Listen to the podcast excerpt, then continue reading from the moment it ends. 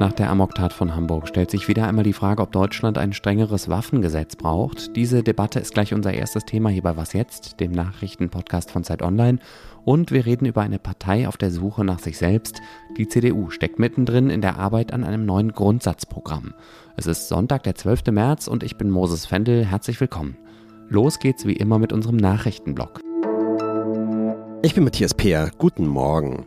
Trotz umfangreicher Proteste hat sich der französische Senat in der Nacht für die geplante Rentenreform ausgesprochen. Damit nimmt das umstrittene Vorhaben von Präsident Emmanuel Macron eine wichtige Hürde. Die Reform sieht vor, das Renteneintrittsalter von 62 auf 64 Jahre anzuheben. Damit der Plan in Kraft treten kann, muss auch noch die Nationalversammlung als zweite Parlamentskammer zustimmen.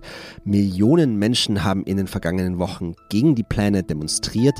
Für Mittwoch haben Gewerkschaften als Zeichen des Protestes zu neuen Streiks aufgerufen. Der weltweit wichtigste Filmpreis wird heute Nacht unserer Zeit in Los Angeles verliehen. Bei den Oscars geht zum ersten Mal ein deutscher Film ins Rennen um den besten Film. Im Westen nichts Neues von Regisseur Edgar Berger konkurriert unter anderem mit Avatar 2, Elvis und dem Film Everything Everywhere All at Once, der bei Kritikerinnen und Kritikern als Favorit gilt. Die Chancen, dass im Westen nichts Neues, aber zumindest einen Oscar gewinnt, stehen nicht schlecht. Der Film ist nämlich in insgesamt neun Kategorien Kategorien nominiert. Redaktionsschluss für diesen Podcast ist 5 Uhr. Werbung. Diese Woche in der Zeit? Die Bücher des Frühlings. 16 Seiten blühende Fantasie. Von gefährlichen Liebschaften, einer Flucht auf dem Mississippi und magische Erzählkunst. Das Literaturspezial zur Buchmesse in Leipzig. Die Zeit, Deutschlands größte Wochenzeitung. Jetzt am Kiosk oder direkt bestellen unter zeit.de/slash bestellen.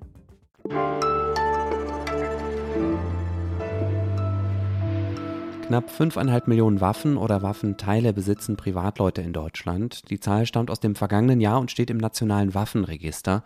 Das ist ein Verzeichnis oder besser gesagt ein System, mit dem das Bundesinnenministerium kontrolliert, wer in Deutschland Waffen haben darf. Dieser Waffenbesitz ist nämlich ausdrücklich erlaubt. Die Menschen nutzen die Waffen zum Beispiel, um zu jagen oder weil das Schießen für sie ein Sport, ein Hobby, ein Freizeitvergnügen ist. Einer dieser knapp 950.000 Menschen, die legal eine Waffe besitzen, war Philipp F., der mutmaßliche Amokläufer, der allem Anschein nach am Donnerstagabend in Hamburg sieben Menschen und anschließend sich selbst erschossen hat. Christoph Heinemann aus unserem Hamburg-Ressort hat sich in den letzten Tagen ausführlich mit der Tat und ihren Hintergründen beschäftigt. Moin Christoph. Moin. Haben die Behörden unterschätzt, wie gefährlich der mutmaßliche Täter war? Nach allem, was wir jetzt wissen, kann man sagen, dass sie schon versucht haben, ihn richtig einzuschätzen. Es ist aber nicht sonderlich gut gelungen am Ende. Es gab einen Hinweis ja schon im Januar anonym, dass Philipp F. eben psychisch krank und auch aggressiv sei. Es ging dann so eine Maschinerie auch in Gang bei der Waffenbehörde, also bei der Polizei. Sie haben ihn aufgesucht in seiner Wohnung in Altona. Da trat er sehr freundlich auf, war kooperativ hatte eigentlich auch keine Mängel, die die Beamten da sehen konnten. Es lag eine Patrone, lag nicht im Tresor, wo sie hätte sein müssen, sondern darauf. Da wurde er dann ermahnt. Ansonsten gab es da aber eigentlich nichts zu beanstanden. Und äh, die Beamten haben dann auch im Internet recherchiert und hatten wohl auch zum Beispiel bei seiner Website das Gefühl, dass es schon ein seltsamer Mann ist. Es war aber nicht genug an Tatsachen, um jetzt beispielsweise anzuordnen, dass er psychologisch untersucht wird. Und er hatte vorher ein Buch veröffentlicht, in dem man schon sehr viele sehr krude Thesen findet. Da ist Frauenfeindlichkeit dabei, da ist auch Antisemitismus dabei. Das haben die Beamten offenbar nicht gelesen. Selbst wenn sie das getan hätten, wäre es aber möglicherweise immer noch schwierig gewesen, tatsächlich da eine Maßnahme draus zu ziehen. Die mutmaßliche Tatwaffe von Hamburg ist ja eine halbautomatische Pistole. Das bedeutet, wenn ich es richtig verstanden habe, dass man damit relativ leicht viele Schüsse hintereinander abfeuern kann, ohne jedes Mal nachladen zu müssen. Genau solche Waffen wollte Bundesinnenministerin Nancy Faeser schon vor einiger Zeit verbieten lassen, und zwar als Reaktion auf die Ausschreitungen in der Silvesternacht und auf den Umsturzversuch durch sogenannte Reichsbürger, den die Behörden ja noch vereitelt haben. Jetzt hat die Innenministerin angekündigt, ihren Entwurf nochmal zu überprüfen, ob er nicht vielleicht noch Lücken hat. Was für Lücken könnten das sein im Zusammenhang mit der Amoktat von Hamburg? Ich glaube, der entscheidende Punkt ist äh, der, den wir eben auch gerade schon mal kurz hatten, dass man im Endeffekt, bevor man eine Waffenbesitzerlaubnis erteilt, sich genau anguckt, wer ist der Mensch, der diese Waffe besitzen möchte und die zu Hause haben möchte. Bei Sportschützen ist es ja so, dass sie dann schon vor durch einen Prozess laufen. Dieser Antrag hat dann aber keine wahnsinnig hohen Hürden. Und eigentlich, das ist, glaube ich, auch die Richtung, in die es jetzt gehen wird, von Seiten der Ministerin aus, dass man eben versucht, eine standardmäßige psychologische Begutachtung oder zumindest eine, eine Anschauung vorzunehmen, um einschätzen zu können, könnte aus diesem Menschen tatsächlich eine Gefahr erwachsen, wenn der eine Waffe zu Hause hat. Woran scheitern denn allgemein bisher Pläne für ein schärferes Waffenrecht in Deutschland, jetzt im politischen Prozess? Du hast es ja eben auch schon angesprochen. Das ist ja eine Debatte, die schon, die schon länger geht. Vor allen Dingen nach der Tat von Hanau, also 2020, gab es ja eine, eine sehr intensive Debatte. Es gab auch das Vorhaben, ja schon das Waffenrecht deutlich zu verschärfen. Auch genau in diesem Punkt, dass man eben guckt, wie schauen wir uns auch Sportschützen nochmal genauer an, wenn es tatsächlich dann an den Punkt geht, dass die auch Waffen besitzen dürfen selber und eben nicht nur im Schützenverein aktiv sind. Und das ist dann gescheitert, in, in dem Fall, nach allem, was man rekonstruieren konnte, auch an Lobby-Einflüssen, auch an der Unionsfraktion, die damals in der großen Koalition dann da teilweise eingeknickt ist. Das muss man, glaube ich, so sagen. Und dann ist es eben leider so, dem Anschein nach, dass man in Abständen Taten hat, die immer unterschiedlich gelagert sind, aber die auch oft an diesen Punkt eben zurückführen, dass man eigentlich mit mehr Restriktionen zumindest äh, die Sicherheit erhöhen könnte. Ob man solche Taten verhindern kann, ist dann noch eine zweite Frage, aber dass man zumindest alles unternimmt, um sie zu verhindern. Danke dir, Christoph. Danke dir. Und Sie können das auch alles nochmal ausführlich nachlesen in einem Text auf Zeit Online, den Christoph gemeinsam mit drei KollegInnen geschrieben hat. Diesen und alle weiteren Links zu dieser Folge finden Sie wie immer in den Show Notes.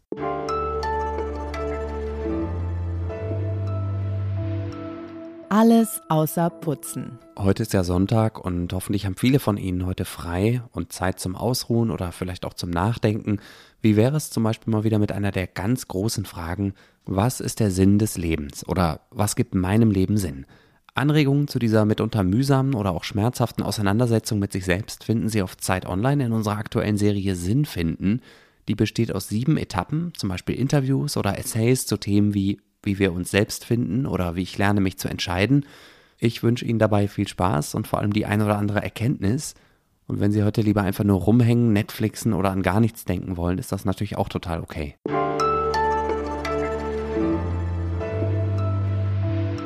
Mit dem Sinn ihres politischen Daseins beschäftigt sich in diesen Tagen und Wochen in gewisser Weise auch die CDU. Sie beansprucht ja immer noch für sich eine Volkspartei zu sein, also wählbar für alle Menschen, egal zu welcher Schicht oder gesellschaftlichen Gruppe sie gehören. Wenn heute Bundestagswahl wäre, würde die Union mit Abstand stärkste Kraft, darin stimmen alle Umfragen überein, und zwar schon seit Monaten, beflügelt hat die CDU zuletzt außerdem der deutliche Wahlsieg im strukturell ja eher linken Berlin und mitten in dieser für sie ziemlich günstigen Lage arbeitet die Partei seit einigen Wochen an einem neuen Grundsatzprogramm. Darüber will ich sprechen mit Michael Schlieben aus unserem Politikressort. Hallo Michael. Hi, grüß dich. Wofür braucht die CDU denn eigentlich dieses neue Programm?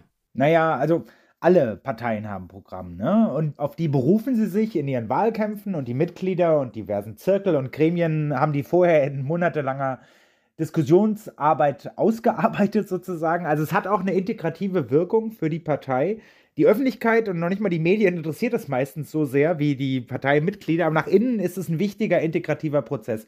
Das letzte Programm von der CDU wurde 2007 fertiggestellt, also noch zu Beginn der Ära Merkel.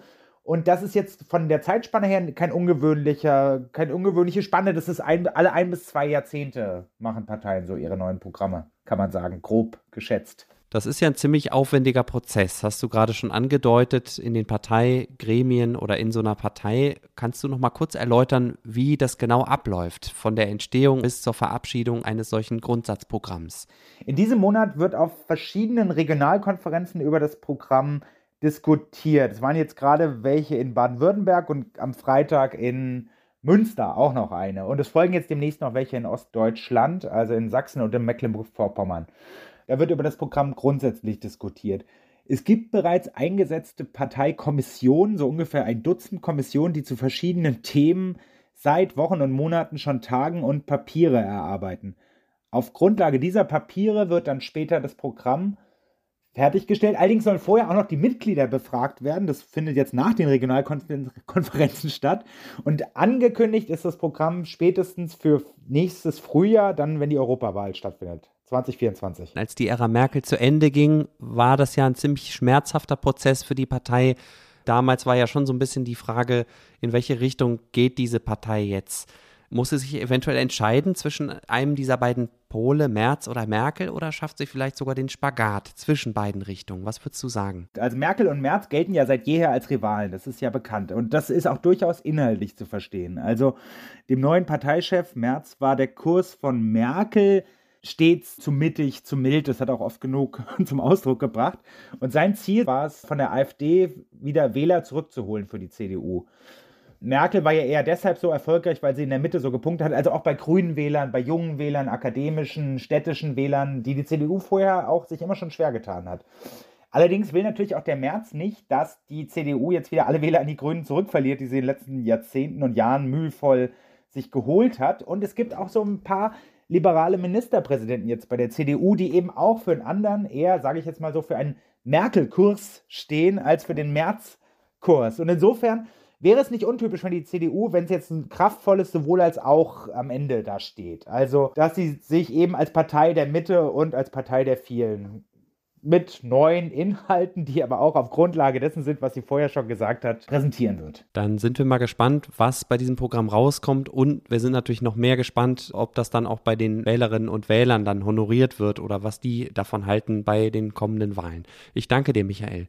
Ja, sehr gerne. Bis dann. Und einen ausführlichen Text von ihm und unserer Kollegin Jana Hensel finden Sie auf Zeit Online. Der Titel Wut trifft Woke. Das war Was jetzt am Sonntagmorgen. Fragen, Lob oder Kritik zu dieser Sendung schicken Sie bitte gerne per Mail an wasjetzt.zeit.de. Morgen begrüßt Sie Janis Karmesin zum Start in die neue Woche. Ich bin Moses Fendel. Schönen Sonntag und bis bald. Punkt, Punkt, Punkt. Ich überlege gerade, muss ich das jetzt nochmal sagen? Weil ab dann würde ich jetzt quasi komplett in der Spur bleiben im zweiten Teil.